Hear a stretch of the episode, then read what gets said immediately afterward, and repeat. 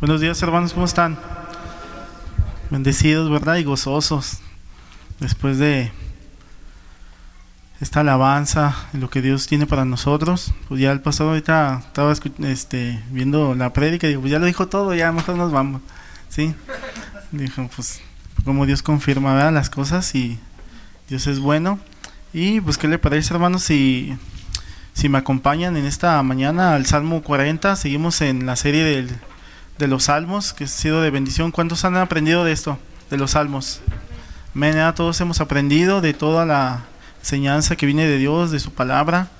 Y pues eh, sabemos, hermanos, que siempre su palabra tiene eso que tanto necesitamos en, nuestras vidas. Eh, el Salmo 40, si ya lo tienen, me dicen. Amén. Yo el tema que le, le puse a este salmo le puse aprendiendo del sufrimiento. ¿Sí? Usted también le puede poner ahí, aprendamos del sufrimiento. Pues le puede poner así también, o aprendiendo del sufrimiento. Salmo 41. Vámonos directo a la palabra de Dios. Dice allí el Salmo 41. Dice el 41.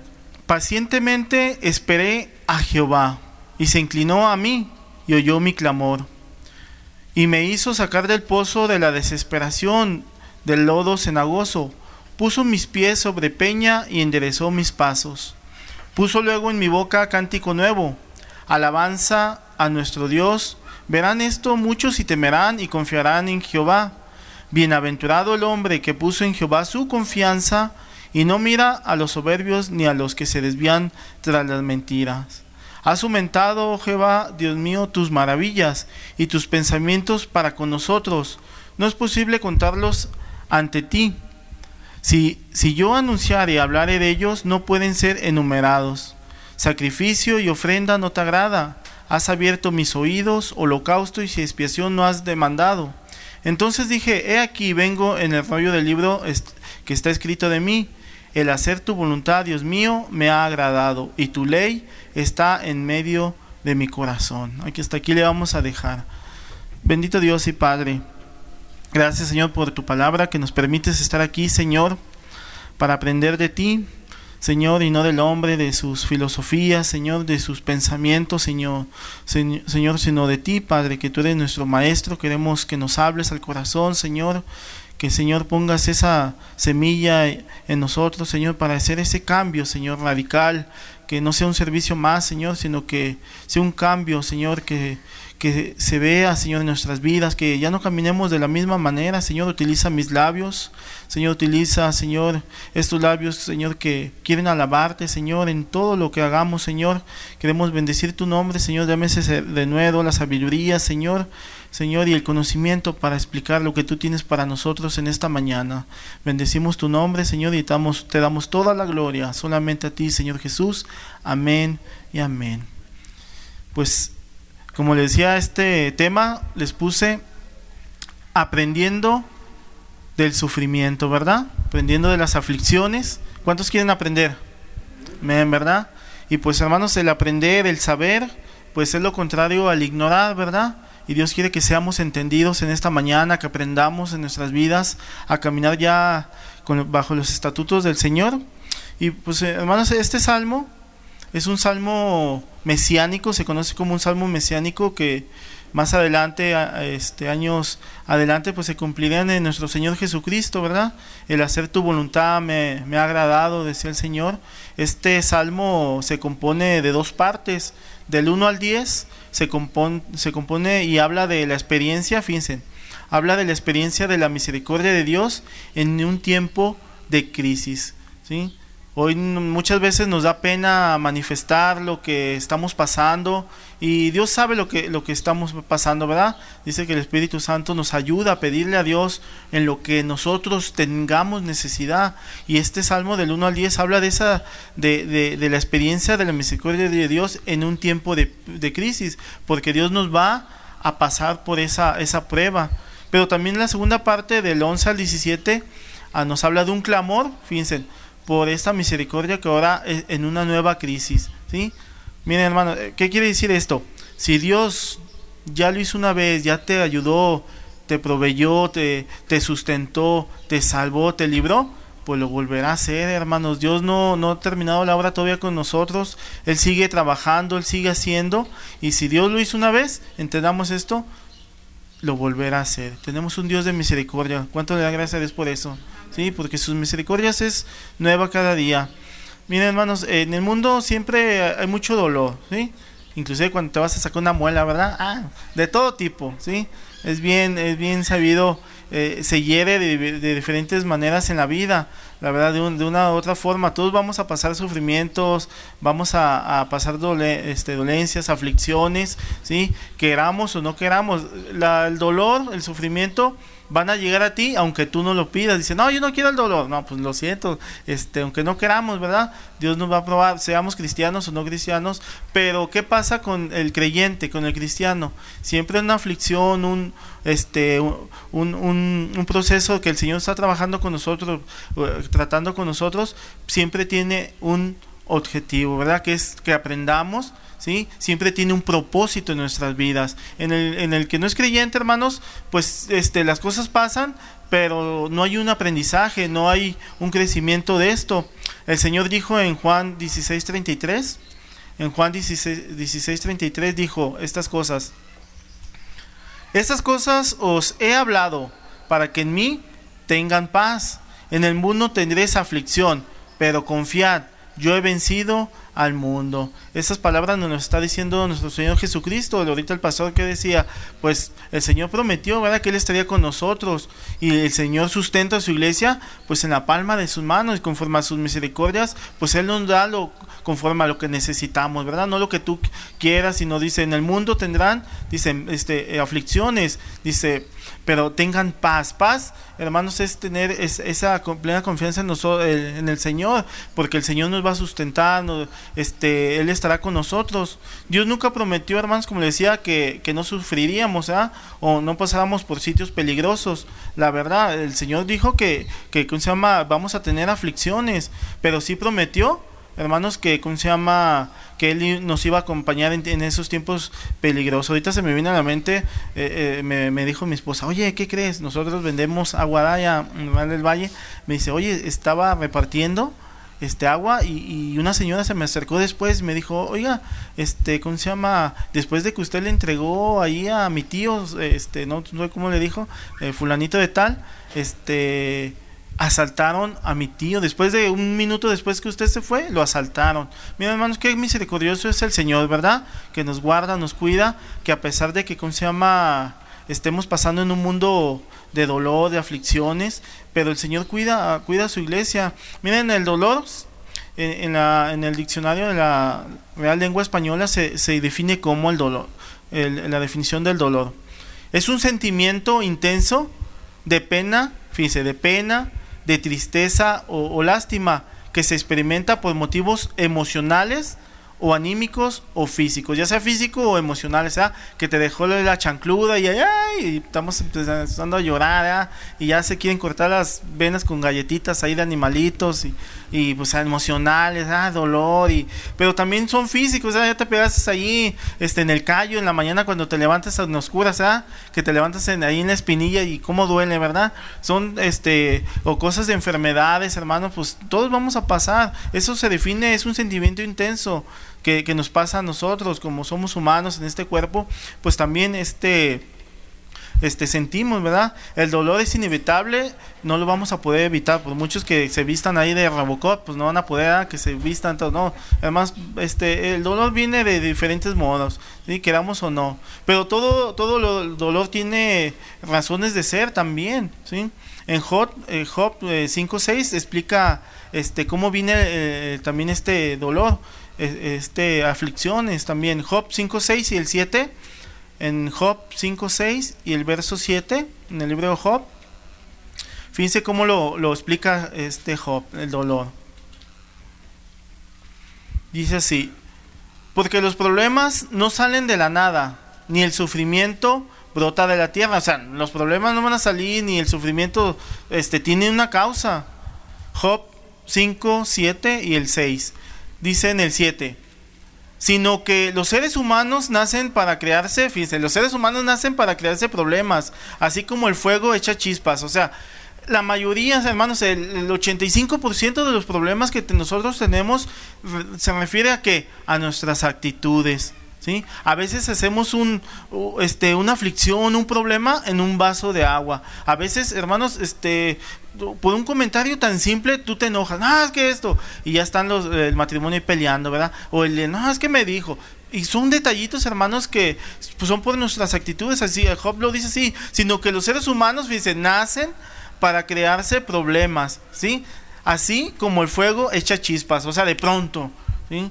Muchas veces ya llegamos a la iglesia, hermanos, pero antes nos echamos un tirito allá con la esposa, ¿verdad? Ah, que aquello. Y aquí ya llegamos todos contentos. No, son nuestras actitudes, hermanos. La mayoría del problema no es Dios, somos nosotros por nuestras actitudes. La palabra, el Señor nos enseña a quitar estas, estas actitudes, esas, eh, este, estos malos este, hábitos que tenemos de, de esas actitudes. Aquí nos dice que esos versículos que la aflicción no vienen sin razón alguna, sino que generalmente el 85% hermanos de los problemas que tenemos, el 90% que es por actitudes del humano. ¿Por qué? Porque su rebeldía, por sus enojos, por, por, sus propios intereses, su egoísmo, todo esto viene este, y trae consecuencias que el dolor, el sufrimiento. En algunos casos, eh, no, no, no en todos hermanos, pues ese es debido a, al pecado, también el sufrimiento. ¿Sí? porque muchos en el Antiguo Testamento pensaban que el sufrimiento venía por el, pecado. Una vez le preguntaron a Jesús que eh, eh, acerca de un ciego, ¿por qué estaba así? Señor, este, ¿por qué nació ciego? ¿Por culpa de sus padres o por él o por qué? Y el Señor, fíjense, en Juan 9.1, lo que le respondió el Señor Jesús, lo que le respondió, respondió en el Evangelio de Juan 9.1, Evangelio de Juan 9.1. Ahí nuestro Señor Jesús sana a un ciego de nacimiento. Dice, al pasar Jesús vio a un hombre ciego de nacimiento, fíjense, ciego de nacimiento. Y le preguntaron sus discípulos diciendo, rabí, o sea, maestro, ¿quién pecó este o sus padres para que haya nacido ciego? Respondiendo Jesús, no es que pecó este ni sus padres, sino para que las obras de Dios se manifiesten en él. O sea, muchas veces sufrimiento, hermanos, pues este, ¿cómo se llama? Vienen este para darle gloria a Dios, ¿sí? Muchas veces Dios este permite ciertas enfermedades para que para que hermanos muchas veces andamos este a todos ajetreados y y, y, eh, y nosotros el Señor nos dice, "Estad quieto y conoced que soy Dios." Muchas veces, hermanos, estamos tan afanados en nuestras cosas, en nuestros propios trabajos, de aquí para allá, y, el Señor permite muchas cosas este, en nuestras vidas, hermanos, para que también este, tengamos esa, esa pausa, ¿sí? Dice en Eclesiastés que es mejor estar en un, en un funeral que en una fiesta. ¿Por qué es mejor? Porque en un funeral, ¿cómo estás tú? Contrito y humillado, ¿verdad? Tu corazón, ¿cómo está? Triste y puedes escuchar la voz de Dios. Pero en cambio que estás en una fiesta, no, pues ni en cuenta a Dios ni este pásame la otra y esto pues, a Dios ni ni, ni en cuenta le, le, dan hermanos pero en un cambio en un funeral cuando estás afligido Dios permite hermanos que se manifieste él en aflicción sí por eso el Señor dice no no es que haya pecado este ni sus padres sino que es para darle gloria a Dios, ¿sí? Ver, ver, eso. Y eso debemos entender, hermanos, que no todo, todo el dolor viene por el pecado, pero algunos sí viene por el pecado, ¿da? Sabemos, hermanos, que Muchas veces el pecado trae consecuencia enfermedades. La palabra, la palabra misma nos dice que nos preparemos como cuando tengamos la comunión con el Señor en, este, la, Santa Cena, ¿verdad? Dice, porque algunos que duermen, algunos están enfermos, o sea, unos mueren, sí, y, algunos están débiles. Hay que analizar y muchos hermanitos empezamos a jugar, ah, ese hermano está enfermo porque ha de haber pecado. Sacamos el discernidor, ¿eh? Somos bien sanos, hermanos. Dios sabe por qué estamos, por qué viene el dolor. Pero en esta mañana, hermanos, eh, eh, queremos ver que el, sufrimiento es el común, denominador para tanto para los creyentes como para los incrédulos. ¿sí? No, no, es tanto, no es tanto solamente para, para los incrédulos, también los cristianos, este, Dios tiene propósitos para nosotros eh, este, en el sufrimiento.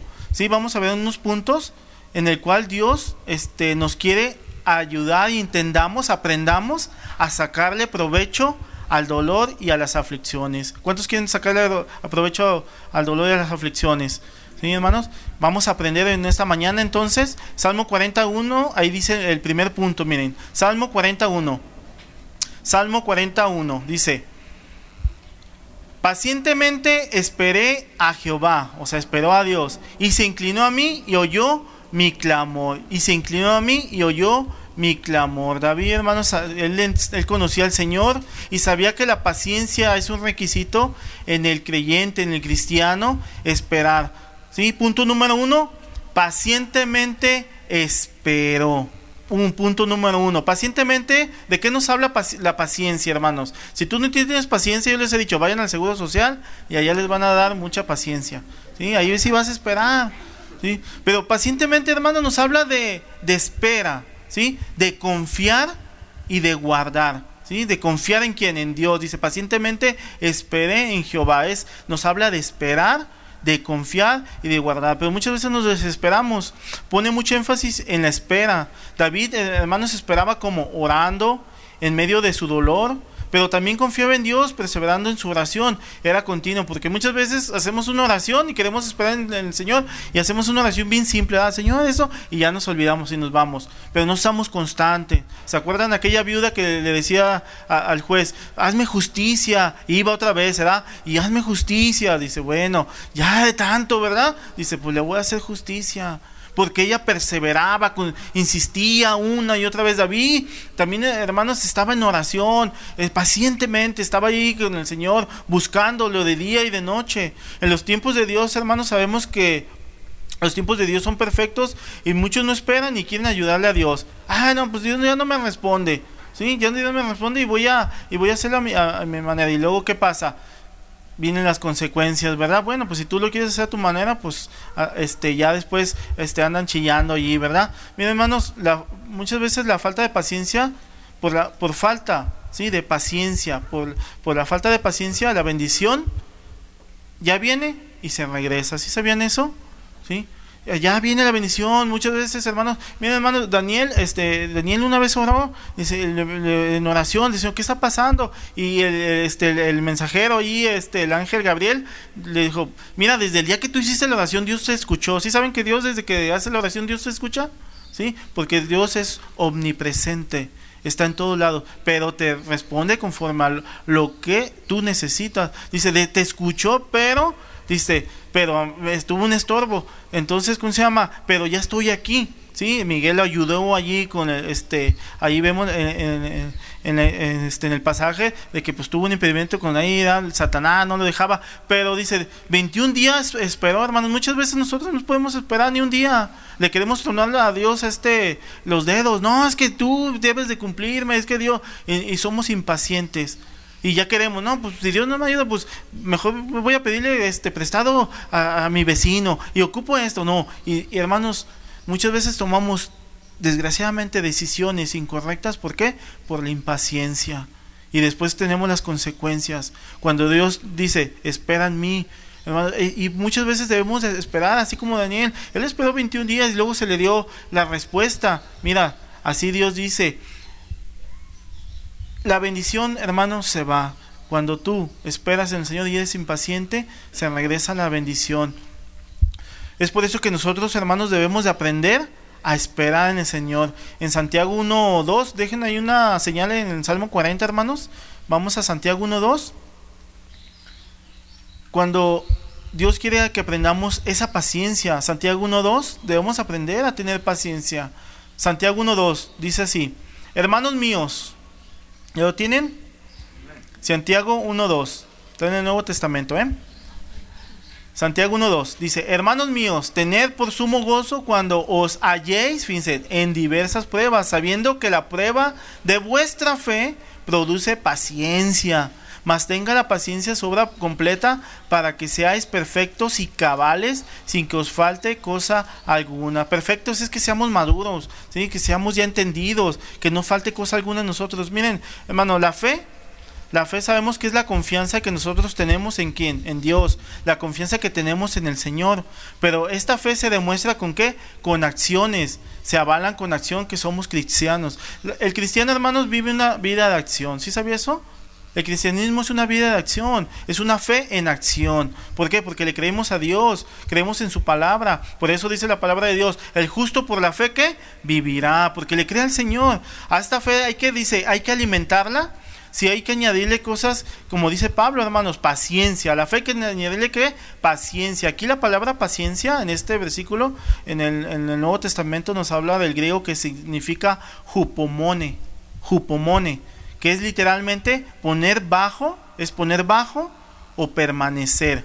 O sea, ¿qué nos da esta idea? Eh, paciencia eh, nos habla de que es permanecer, fíjense, firmes bajo presiones de toda índole, firmes bajo presiones de toda índole. ¿sí? Cuando tú tienes ese jupomón, esa paciencia, que tú crees en el Señor y cuando vas desarrollando, hermanos, e, esa, e, confianza en el Señor, tú permaneces firmes. Si sabías que las palmeras, hermanos, tú has ido, muchos hemos ido al mar, pues vemos las palmeras como cuando hay un, cuando hay un huracán, ¿cómo están?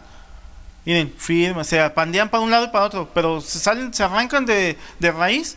No, ¿por qué? Porque tienen sus raíces bien profundas, ¿sí? Y nosotros deberíamos hacer como una palmera también. Venga lo que venga, ¿sí? Caiga lo que caiga. Nosotros confiamos en el Señor. Las águilas ven la tormenta, hermanos, venir y ¿qué hacen ellas? Vuelan por encima de la tormenta. Mientras tanto, todos salen huyendo. Es permanecer firmes bajo presión de toda índole, así como los soldaditos. ¿Se han visto los soldados en Inglaterra cómo están? Firmes. Tú les haces cosquillas y ellos están así bien serios, ¿eh? Con su gorro ahí en. Este, tan firmes, hermanos, no se mueven para nada, ¿sí? Las presiones que nos causan dolor, hermanos, nos causan aflicciones, presiones nos causan esa frustración, sí, cierto, nos causan frustraciones, este, que nos desaniman. Hay presiones que nos pueden sacar de nuestros cabales, ¿sí o no? Dices, ya, ya no te aguanto, ya te soporté mucho, pero es donde Dios quiere tratar con tu paciencia. Muchos dicen, ay Señor, dame paciencia con mi esposo. Bueno, pues Dios te va a dar más paciencia con tu esposo, ¿sí? Pues ahí lo vas a tener. Mejor pídele otra cosa, ¿sí? Hasta que no salgas la prueba, hermano, hasta que no aprendas, ¿sí? Vamos a seguir. ¿ah? Yo una vez me decía un hermano, ah, yo no aguanto a mi esposa y esto, aquello. Le, le pido al Señor paciencia. Digo, hermano, si tú le pides paciencia al Señor, pues te va a dar paciencia como con las pruebas, ¿verdad? hasta que estés firme. Dice, mejor pídele otra cosa, Señor, dame sabiduría, dame. si no vas a salir de ahí, dije, hermanos, debemos aprender a tener, estar firmes, hermanos, aguantar, soportar, sí, no desanimarte. ¿Para qué es todo esto? Si sabías para qué es todo esto? Es para crear un carácter sólido en quién? En nosotros, hermano, la paciencia es para crear un carácter sólido en nosotros, para dice, pacientemente esperé en el Señor, es para que tú creas un carácter sólido, a pesar de lo que estés pasando, una vida cristiana sólida, un carácter firme, hermano, sólido para poder enfrentar todo lo que ha de venir. La paciencia, hermano, no es un don, ¿sí? Es una virtud, es un fruto del Espíritu Santo. Sí, eso no es de ti, sino viene de Dios, pero hay que irla de, desarrollando. Este jupomone, a la paciencia, según la Biblia, se va desarrollando poco a poco. La paciencia se va produciendo cuando estamos bajo presiones, cuando estamos en pruebas. Así que si tú estás en prueba, hermano, de parte del Señor, Dios está tratando con tu paciencia. ¿Para qué? Para que seas cabal, firme, ¿sí? Para que seas maduro. Y esa paciencia, jupomone, ¿sí? que todavía está todo tembloroso, ¿sí? Eh, eh, ahí en Gálatas 20 dice que ¿cómo se llama? Este, el, fruto del Espíritu Santo es amor, gozo, paz, fe, paciencia, ¿verdad? Pero esa paciencia ya es, se llama macrotumia. Jupomone sigue después la qué? Macrotumia, que es un nivel más alto, donde dices tú, ah, venga lo que venga, ya que ya no tenemos para los frijoles, pues échale más agua ya. Sí, ya no andas ahí todo chillando y este viene, dice, eh, nosotros hermanos sabemos que habitamos bajo el abrigo del Altísimo, ¿no? Dice, pues vamos al Señor, pero ya no corriendo, desesperados como, como antes. En diversas pruebas nos habla aquí este, estos versículos de Santiago, en pruebas nos habla de, de pruebas, situaciones que Dios utiliza para Dios para probar nuestra fe, no es para destruirla entendamos eso. Es para probar nuestra fe y no es para eh, destruirla. En Santiago 1.3 ahí dice, ¿verdad? No es para destruirla. Dice, sabiendo que la prueba de nuestra, de fe produce paciencia. Sabiendo es, algunos cristianos no lo saben, hermanos. Es por eso les decía que es importante saber. También se traduce o se puede entender, dice, este, que nosotros tengamos ese conocimiento en el Señor. Entonces todo cristiano que debe de entender, ¿sí? Que la prueba de vuestra fe, poca, mucha, Dios la quiere perfeccionar para ir este, formando el carácter de, Cristo en nosotros, ¿sí? Entonces esa, esa, esa, esa prueba, hermanos, que Dios va a tratar en ti, esa paciencia, entonces que debe, debemos de tener, es para formar el carácter de Cristo en quién? En nosotros, ¿sí? Entonces es necesario ese jupomone, este, estar bajo dolor, bajo aflicción. Los que esperan en, en, el Señor dice, esperamos hermanos pacientemente, no esperamos en vano. Cuando alguien sabe esperar, demuestra como David, hermanos, cuánto dependen de Dios. Cuando tú esperas, ¿sí? Cuando tú esperas, como David, demuestras a Dios cuánto dependes de Él, ¿sí? ¿Sabes esperar o te desesperas? ¿Cómo eres? ¿Dependes de Dios o te desesperas? Si tú esperas en el, Señor, tú demuestras, esa es una fe de decir, Señor, yo dependo de ti.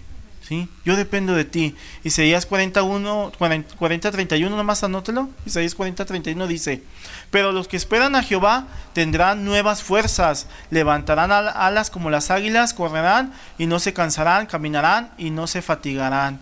En este texto Dios, hermanos, promete darnos nuevas fuerzas, ¿sí o no? El cristiano son como, como águilas, hermanos, que se renueva, nueva, cada día se renueva. Promete levantarnos como las águilas cuando se, se acerca una tormenta, como decía, las águilas vuelan sobre, sobre la tormenta. No es fácil cuando el dolor va en aumento, ¿sí? Cuando te están dando una noticia no tan agradable, ¿verdad? Te dicen, ¿sabes qué? Tienes cáncer.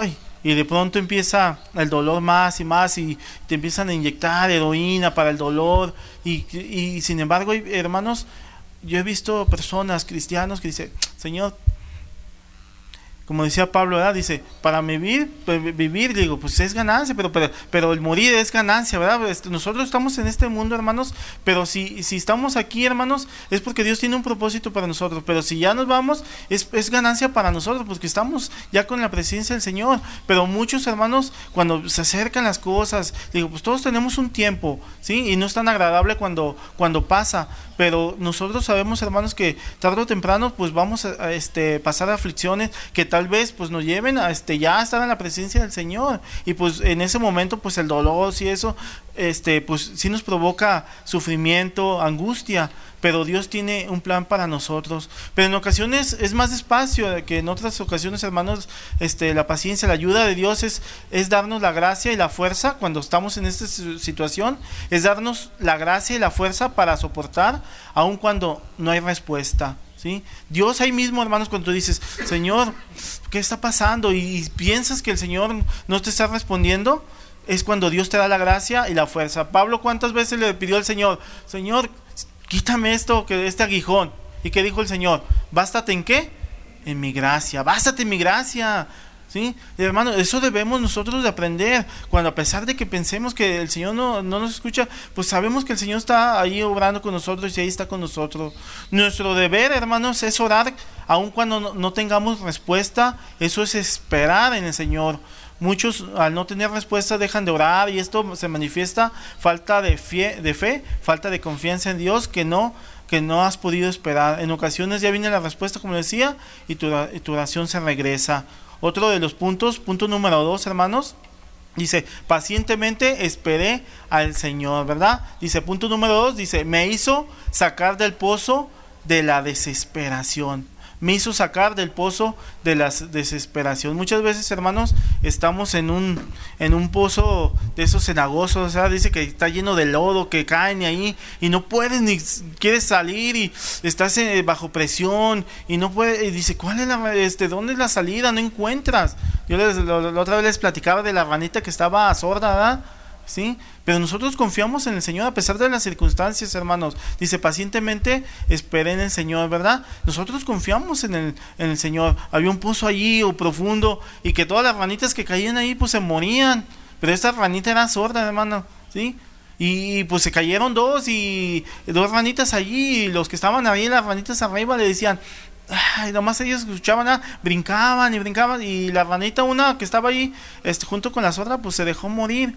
Sí, pues dice, no, pues ya que ella no puedo sacar aquí. Pero la ranita sorda, hermanos, ella seguía brincando, brincando y veía todas las ranitas que de arriba le gritaban, ¿ah? le, gritaban y de pronto que saca, sale de ese pozo, ¿ah? Y dice, ay, ¿cómo lo hiciste? Le decían, ah, pues ella no es, dice, este, nosotros decíamos, ya deja, ya deja de, saltar, ya no puedes, ya mejor muérete. Pero la hermanita de hermanos tenía fe, esperanza de salir. Dice, es que yo pensaba que me decían, échale ganas, tú puedes. ¿Sí? Hermano, nosotros nuestra confianza es el Señor, a pesar de la circunstancia, a pesar de que estemos en el, pasando ese valle de sombras de muerte, dice, no temeré porque Jehová está con nosotros, su vara y tu callado que me infundirán aliento. Sí, sabemos, hermanos, que los propósitos de Dios siempre es para, para bien de nuestras vidas, a pesar de que estemos en ese pozo de, de la desesperación. Sí, me hizo sacar del pozo de la desesperación y me puso en qué? En peña. ¿Quién en la peña? En Jesucristo, ¿verdad? Porque estamos firmes, estamos en Él, estamos confiados, ¿sí? En, en su palabra. Estamos este, completos en Cristo. En Romanos 8:28 nomás lo anota, hermanos, sabemos, dice, y sabemos que los que aman a Dios, todas las cosas que les ayudan a bien, esto es a los que conforme a su propósito son llamados. Sabemos que todas, así que si se te pasa el camión en la mañana, hermanos, diga, ah, pues hoy viene el otro, ¿sí? ¿Qué tal el otro? Este, venía muy lleno y me agarran la pompi, no, mejor el otro, ¿verdad? Mejor uno que venga más vacío. Y pues ya le, dice, pues qué bueno, a lo mejor se puncha la llanta y yo aquí, no. Hermanos, hermanos, sabemos que todo obra para bien, buenas, las cosas buenas o malas, ¿verdad? Sabemos que Dios tiene este eh, todo bajo control. Punto número tres, hermanos, dice, le dio gracias a Dios con un cántico nuevo. Hoy cantamos cánticos nuevos, ¿verdad? También, Salmo 43 dice, puso luego, fíjense, le dio gracias a Dios con un cántico nuevo. Puso luego en mi boca cántico nuevo cántico nuevo, alabanza a nuestro Dios. Verán esto muchos y temerán y confiarán en Jehová. Miren hermanos, David le dio gracias a Dios con un cántico nuevo. El que camina con Dios siempre encuentra algo nuevo con lo cual agradecerle a Dios. ¿Cuántos son agradecidos con el Señor, hermanos, en esta mañana? Hermanos, cada día, su misericordia es nueva cada día. Y tú te levantas y dices, Señor, gracias por darme otro día, por dejarme, Señor, si no pasé la prueba ayer, pues Señor, tú me das otra oportunidad, otro, otro día más, Señor. Y eso significa, hermanos, ser agradecidos. Cuando recibimos en los alimentos, Señor, gracias por estos alimentos. Muchas veces, hermanos, vemos a la gente del mundo que nada más llegan y zafa lo que te truje, chencha, ¿verdad? A comer. Pero nosotros sabemos que hacemos, damos gracias al Señor por su misericordia, por su provisión. Señor, gracias por darme este el pan necesario de cada día. Muchas veces, hermanos, queremos un poquito más, Señor, pero Dios dice, yo lo que necesito es que tú tengas nada más esto, porque si te doy más, se te puede subir y olvidarte de mí. Pero tenemos que ser agradecidos, hermanos. ¿Y, qué, haces? Empiezas a alabar al Señor, ¿ah? Cántico gracias, Señor. Boca con tu ser dentro de ti, hermanos. Empiezas a agradecerle al Señor. Entonces, hermanos, si nosotros entendemos eso de sacarle provecho a las circunstancias, a las aflicciones, es aprender a darle gracias a Dios, ¿sí? Sácale provecho en esa aflicción, dale gracias a Dios. Dice su palabra, dice, dar gracias a Dios en todo ¿Y por qué? Por todo, en todo lugar, hermano, en todo momento, ¿sí? Pero también por todo. Gracias Señor porque recibí esto. Gracias Señor que a pesar de que tengo esta enfermedad, tú estás conmigo. Gracias Señor, seamos agradecidos. Eso es, es sacarle provecho. Tenemos que aprender a adorar a Dios aún en medio de nuestras situaciones, hermanos. A pesar de las circunstancias, a pesar de que Dios no nos responde, Dios nos da la fortaleza. Es una maravilla de Dios, ¿sí o no? A su mentado Señor. ¿Qué cantamos? Tus maravillas, ¿sí no? Y gracias. Hermanos, todos los días es, es, es su gracia gracia, sus maravillas de Dios. En medio de tu dolor estás sacándole provecho. David hizo, lo hizo en medio de su dolor. El cántico nuevo nos habla de algo nuevo, algo fresco que tú le ofreces al Señor. Tú llegas delante del Señor, Señor, aquí está mi vida, Señor. Sí, Señor, si yo he fallado en esto, Señor, utiliza mi, mi, cuerpo, Señor, utiliza toda mi vida, te lo entrego a ti. Es ser agradecido, algo nuevo, algo fresco. El cántico nuevo es cuando sale de nuestro corazón, hermano, como nuestra respuesta por gratitud y las misericordias de Dios. Ese es el cántico nuevo. Es cuando sale de tu corazón agradecido como respuesta por gratitud y las misericordias de Dios. Venir delante de Él con una ofrenda llegas a la iglesia del Señor, aquí está mi vida, toma mi vida, toma mi ser. Dice, hazme mí lo que, lo que tú quieras, Señor. Aquí está mi cántico nuevo, Señor. Toma mi vida. Punto número cuatro. De aprender y sacarle provecho a las aflicciones, hermanos. En el Salmo 40 dice, Él dio un buen testimonio en medio de su dolor y de su sufrimiento. Salmo 43 dice así, miren. Salmo 43. Puso luego en mi, boca cántico nuevo. Dice, alabanza a nuestro Dios. Verán esto, fíjese, verán esto muchos y temerán y confiarán en Jehová. Además, cuando el pueblo de Israel, este, Dios lo sacó con mano poderosa, los demás pueblos, ¿cómo veían? La fama de Dios, ¿sí o no? Y le temían, no, es que no, ya no nos metemos con... Porque, hermanos, el Señor, ¿sí?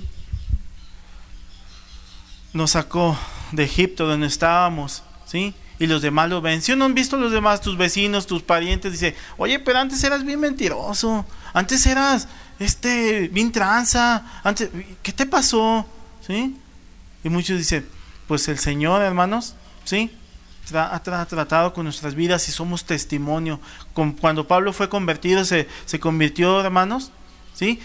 Dice, mira, este, este era el que nos perseguía, y nos, ahí en el libro de Hechos dice, era el que nos andaba tras de nosotros y ahora es el que predica la palabra de Dios. ¿Sí? ¿Y de qué, qué decían? Y le daban gloria a qué? A Dios. ¿Sí? Magnificaban el nombre de Dios. Señor, gracias por eso. Él daba un buen testimonio, hermanos. A pesar, dice, Verán esto muchos y temerán y confiarán en Jehová. David, hermanos, dio buen testimonio que impactó. Pablo y Silas, cuando fueron encarcelados, hermanos, estaban presos. Los presos lo oían en la noche, estaban a la medianoche. ¿Y qué pasaba? Las, cadenas se rompieron, ¿verdad? Y los demás escuchaban y veían y escuchaban, pero también, hermanos, se convertían nosotros debemos de dar un buen testimonio. ¿Qué testimonio estás dando tú cuando dice la palabra de Dios? Que seamos testimonios, a un buen testimonio, aún con los de qué? Con los de afuera. En tu trabajo, ¿cómo, ¿qué testimonio estás dando? ¿Sí? Con tus hijos en tu casa. ¿De ¿Verdaderamente estás impactando tus hijos? ¿Estás jalándolos a la iglesia? ¿O en tu trabajo están diciendo, mira, este es un buen cristiano, no solamente de nombre? ¿Sí? Estás impactando, estás dando un buen testimonio como David lo dio, hermanos. Cuando un creyente lo vemos envuelto en medio de su dolor y lo, vemos adorando, nos anima y nos da un buen testimonio y le damos la gloria a Dios por ello. Pablo estaba encarcelado, hermanos, muchos iban a darle consuelo y salían consolados, ¿sí sabía eso? Muchas veces tú vas con un hermano, ah, pues vamos a visitarlo porque está enfermo y esto, y sales más bendecidos. ¿No te ha tocado eso? Dices, ay, Señor, este es verdaderamente tiene esa, e, esa gratitud contigo, le saca provecho al dolor. ¿Por Porque aprendemos de ellos, los vemos, hermanos, y, vemos que ellos eh, e impactan, hermanos, cuando están en su dolor y lo vemos adorando y nos anima, ¿sí? No están todos achicopalados, este, como, cuando, como cuando estábamos en el mundo. Sí es cierto que nos duele, sí es cierto, es una verdad, pero debemos de dar buen testimonio. Es decir, que en medio del dolor tenemos que buscar el gozo, porque Dios tiene un propósito en medio de la prueba. Primera Pedro 4.12, Primera Pedro 4.12 dice, amados, Primera Pedro 4.12. Dice, amados, no os sorprendáis del fuego de prueba que os ha sobrevenido, como si alguna cosa extraña os acontece aconte ya no voy a juntar con el pastor, os aconteciese. También se me va. Si alguna cosa extraña os aconteciese. Bueno, ya se me entendieron. Le sucediera, vamos. Si, si no gozaos por cuanto sois participantes de los padecimientos de Cristo, para que también en la revelación de su gloria os gocéis con alegría. Miren, hermanos, si llegamos a sufrir por una prueba, no nos sorprendamos porque Dios ya nos lo había dicho, ¿sí o no? En el mundo tendrán que aflicciones, vamos a tener ese, pero, pero si, si Dios va a estar con nosotros, hermanos, va, nos va a dar la victoria, a pesar de que estamos allí. A Daniel fue, pues permitió Dios estar en el foso de los leones, pero aún ahí estaba el Señor con él. ¿Sí? Vamos a tener aflicciones, pero no nos sorprendamos cuando venga la prueba. En medio del dolor debemos de dar un buen testimonio, hermanos, en medio del dolor. Punto número 5 nos habla, dice, toda tu confianza en Dios. Salmo 44, toda tu confianza en Dios. Salmo 44. ¿Ya lo tienen? Dice así, miren, bienaventurado el hombre que puso, fíjese, en Jehová su confianza y no mira a los soberbios ni a los que se desvían tras la mentira. Bienaventurado nos habla, dice, dichosos, gozosos, aquellos que son, este, tienen su confianza, ¿sí? En Dios. Y dice, no en los soberbios que dicen, ah, pues yo, yo para qué necesito a Dios. Todo lo que tengo, todo lo que hago, pues eso ha sido por mis fuerzas. Dice, ni a los que se desvían tras la mentira. Bienaventurado. ¿Qué hizo David? Puso su confianza en quién? En Dios. Pero la misma palabra dice, Maldito el hombre que confía, ¿qué? Que pone su, su brazo en el hombre, dice, maldito el hombre que pone su brazo en el hombre, dice. ¿Por qué? Porque su confianza, hermanos, se puede venir para abajo, sí, es temporal, pero los que confían en el Señor, hermanos, sabemos que no seremos defraudados. ¿Cuánto le dan gracias a Dios por eso? El, el, Dios no es hombre para que miente, hermano, ni hijo de hombre para mentir. Él lo que dice, pues lo cumple, hermanos, ¿sí? A pesar de que nosotros seamos infieles, Él permanece fiel a pesar de lo que somos. ¿Quieres sacarle entonces provecho a tu dolor? Tienes que hacer poner tu confianza en Dios. ¿sí? Si esperamos las maravillas de Dios, pero si, pero si, si lo hacemos desconfiadamente, dudando, no podemos esperar buenos resultados.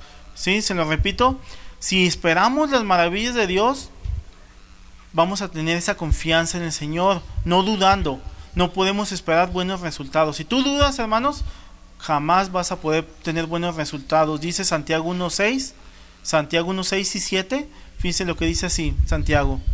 Santiago 1.6 y 7 dice, pero pida con fe, esa confianza, pero pida con confianza al Señor, no dudando de nada, porque el que duda es semejante a la onda del mar, que es arrastrada por el viento y echada de una parte para otra. Está por allá y para acá. No piense pues quien tal haga que recibirá cosa alguna del Señor, el que duda.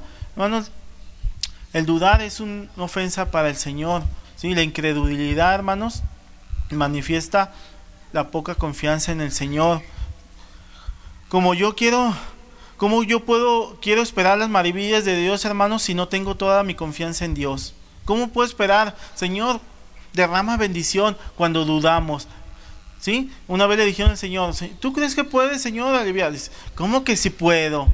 ¿Puede sí o no? Pues él es, él es Dios, hermano. ¿Sí? Él puede hacerlo. ¿Sí, hermano? Sabemos que para Dios nada es que imposible. Para Dios nada es imposible, hermano.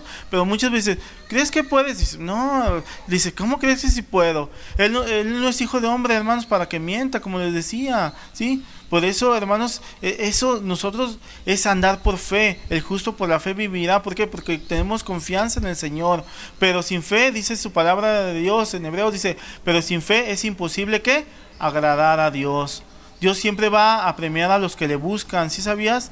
Debemos de aprender a buscarlo con toda nuestra confianza en medio del dolor y del sufrimiento. No es fácil, pero es algo que debemos de aprender a buscar al Señor con toda este, confianza en medio del dolor. A pesar de lo que tú estés pasando en este momento, tu dolor, tu tristeza, este que la angustia de que, ay, ya mis hijos no me visitan y mi hijo está separado, ya no quieren venir, mi esposo, este, debes de buscar al Señor con confianza, hermano, a pesar de lo que estés pasando, debemos de, de buscarlo. Punto número 6, hermanos, es no ignorarlo, ignorar las maravillas de Dios. Dice, Salmo 47, Has aumentado, oh Jehová, Dios mío, tus maravillas y tus pensamientos para con nosotros. No es posible contarlos ante ti. Si yo anunciare y hablaré de ellos, no pueden ser enumerados. Miren, hermanos, David no, no, ignora, no ignoró las maravillas de Dios. Él sabía todo lo que Dios había hecho en su vida. Desde que era pastor, hermanos, siempre había estado ahí el Señor con él. Una de las cosas características del medio del dolor es que, no, que nos cegamos, como decía el pastor, nos cegamos de ver las maravillas de Dios que ha hecho en nuestras vidas. Está el dolor, están las aflicciones, está en eso. ¿Y qué pasa en nuestras vidas? Nos empezamos a cegar y no, y no vemos las maravillas de Dios que Dios ha, hecho en nosotros. Cuando el Salmo 103 dice, bendice alma mía Jehová y no te olvides de qué? De ninguno de tus favores. No debemos de olvidar, hermanos, pero muchas veces vemos eh, el problema tan grande como un gigante que nos cegamos y no vemos las maravillas del Señor. Por eso ese salmo decía, por lo que Dios ha hecho, ¿sí? Por lo que nos ha sustentado y también por lo que el Señor seguirá haciendo. El pueblo de Israel, hermanos, se olvidó de las grandes maravillas que Dios había hecho en ellos desde que los sacó, sacó de Egipto. Y usted y yo no debemos de olvidar como ellos, hermanos, no debemos ser olvidadizos. Dios aumenta sus maravillas hacia su pueblo, no, no disminuyen. Por eso le decía, el pastor pues ya dijo toda la prédica, dice, dice, tú nos das conforme a qué? Pues la multitud de tus misericordias, hermanos. El Señor, hermanos, aumenta sus maravillas hacia su pueblo, no disminuyen. Su misericordia es nueva cada día y aún, y aún es paciente contigo, ¿sí o no? Y conmigo. Su, misericordia es nueva cada día, hermanos, a pesar de lo que somos. Dice, no nos has pagado conforme a quién? A nuestras iniquidades. Hermanos, la verdad, uno se analiza y dice, ay, joder, este día hice, no, Señor, pensé, hice, dije, actué, ah, Señor. Y sin embargo el Señor dice, ah, ¿sabes qué? Yo no, yo no soy un contador. ¿Sabían que Dios no es un contador? Él no te está diciendo ahí, no, no, el Señor agarra tus pecados y los avienta al fondo del mar y se olvida, hermanos, pero ¿qué nos tenemos nosotros que hacer? Reconocer nuestra condición, Señor, perdóname, ¿sí? Por tu perdón, tus maravillas, de, de, tu gracia, Señor, de todo lo que tú me has dado por mi familia, por mis hijos, mi esposa, por mi trabajo, Señor. Me diste de comer, aunque sea frijolitos hoy, Señor. Y aún que esté enfermo aquí, Señor, aquí me tienes, Señor. Me has sustentado. No lo debemos ignorar en medio del sufrimiento y el dolor, hermanos, al Señor. Punto número 7 es no intentar merecer el favor de Dios. Salmo 46 dice, sacrificio y ofrenda no te agrada. Has abierto mis oídos, holocausto y expresión no has demandado. Fíjense, sacrificio y ofrenda no te agrada. Es no intentar merecer el favor de Dios. Punto número 7. Hermanos, los rituales religiosos en los días de David incluían el sacrificio de animales en el tabernáculo. Pero los rituales religiosos de David, hermanos, incluían el sacrificio, pero a veces eran encaminados de una forma incorrecta. Dios quiere, hermanos, si tú vas a dar sacrificios de alabanza, ¿sí? Es la obediencia. Dice Samuel, sacrificios, ¿sí? Dice, no te, no te agradan, sino que es, dice, ¿qué, le agrada más al Señor?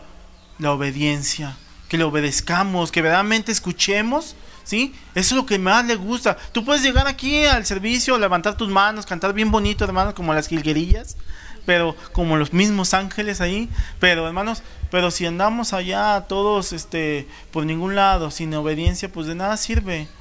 ¿Sí? Nosotros Dios lo que requiere es dice, se agrada más Dios de que obedezcamos su palabra. Si nosotros no obedecemos su palabra, el pastor lo dijo, Dios no nos va a respaldar. Si no es conforme a lo que Dios ha dicho, Dios no nos va a respaldar. David no intentó merecer el favor de Dios, hermanos.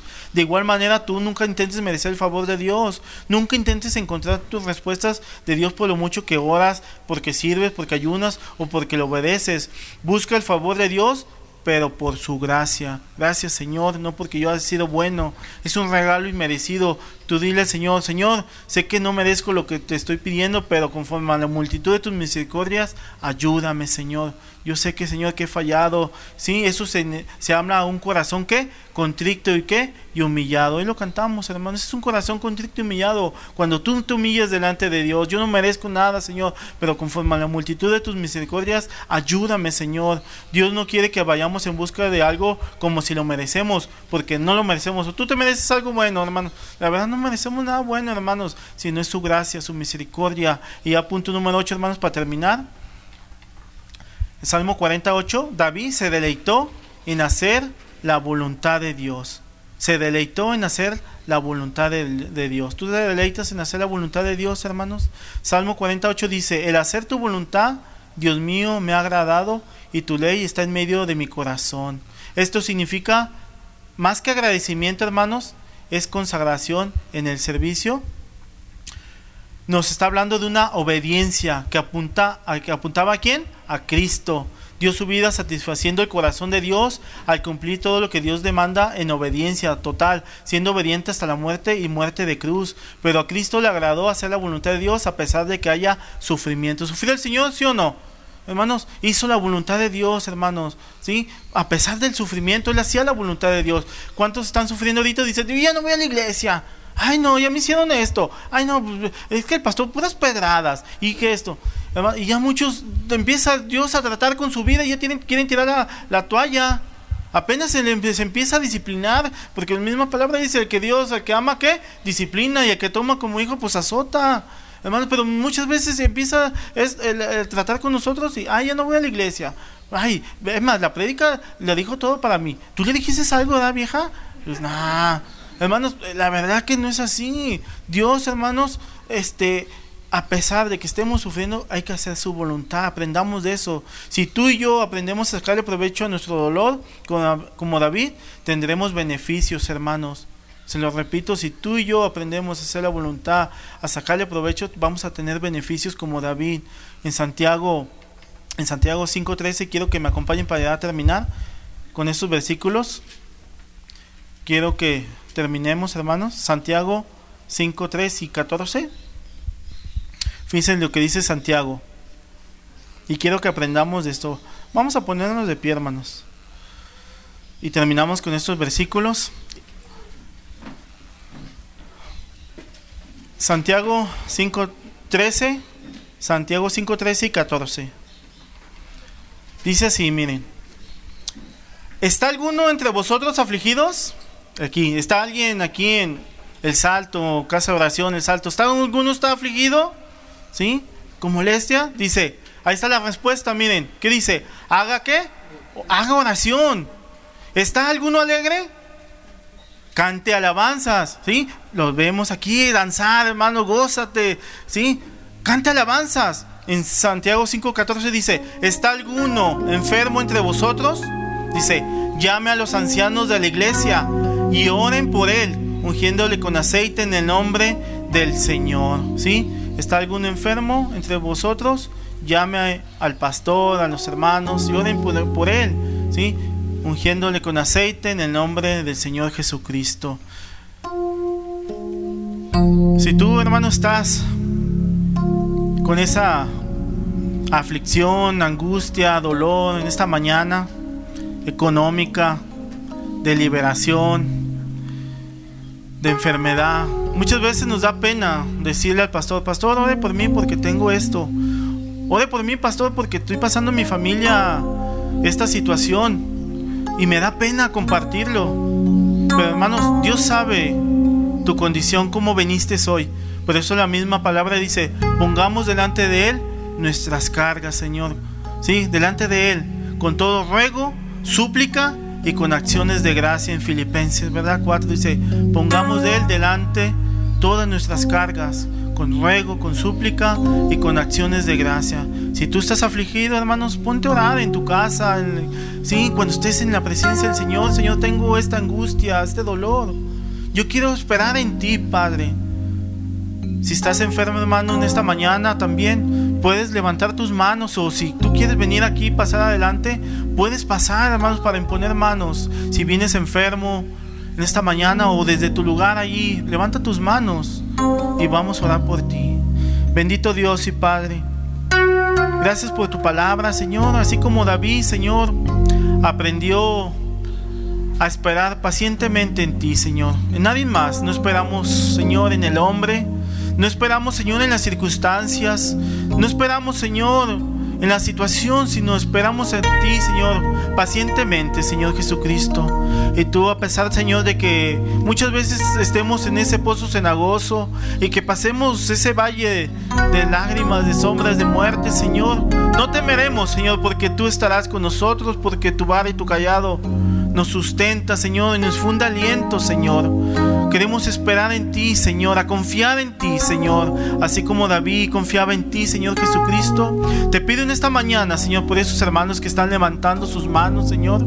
En oración, Señor, los ponemos delante de ti. Tú conoces su situación económica, Señor, de trabajo, de liberación, Señor. Te pedimos por ellos, Señor, de enfermedad, Padre. Derrama de ti, Señor, de, de, ti, Señor, de esas bendiciones. Abre tus manos, Señor. Recibimos bendición de ti, Señor.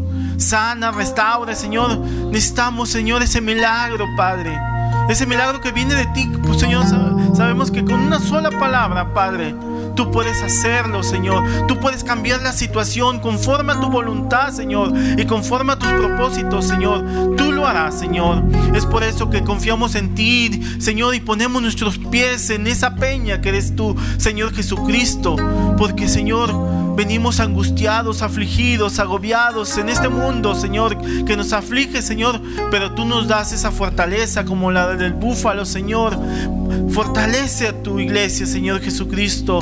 Ayúdanos, Señor. Necesitamos de ti, Señor. Manifiéstate en esta mañana, Señor Ayúdanos, Señor Jesucristo, y ponemos nuestras cargas delante de ti, Señor, y bendecimos tu nombre, Señor. Queremos ver tus maravillas en esta mañana, Señor. Nos humillamos delante de ti, Señor. Queremos obedecer, Señor, para ver tu grandeza, Señor. Gracias por tu misericordia, Señor. Gracias por tus favores, Señor, por tu amor, Señor, por todo lo que tú eres, Señor Jesucristo. Gracias, Señor, por dejarnos, Señor, ese grande amor que es tu Hijo Jesucristo en vidas, Señor. Y bendecimos tu nombre, Señor, en esta mañana. Y te damos toda la gloria, toda la honra solamente a ti, Señor Jesús. Bendito seas, Padre, por los siglos de los siglos.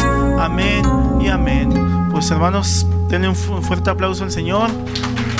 Y pues estamos despedidos. Y el Señor tiene el control de nuestras vidas. hay que esperar en Él pacientemente. Dios me los bendiga.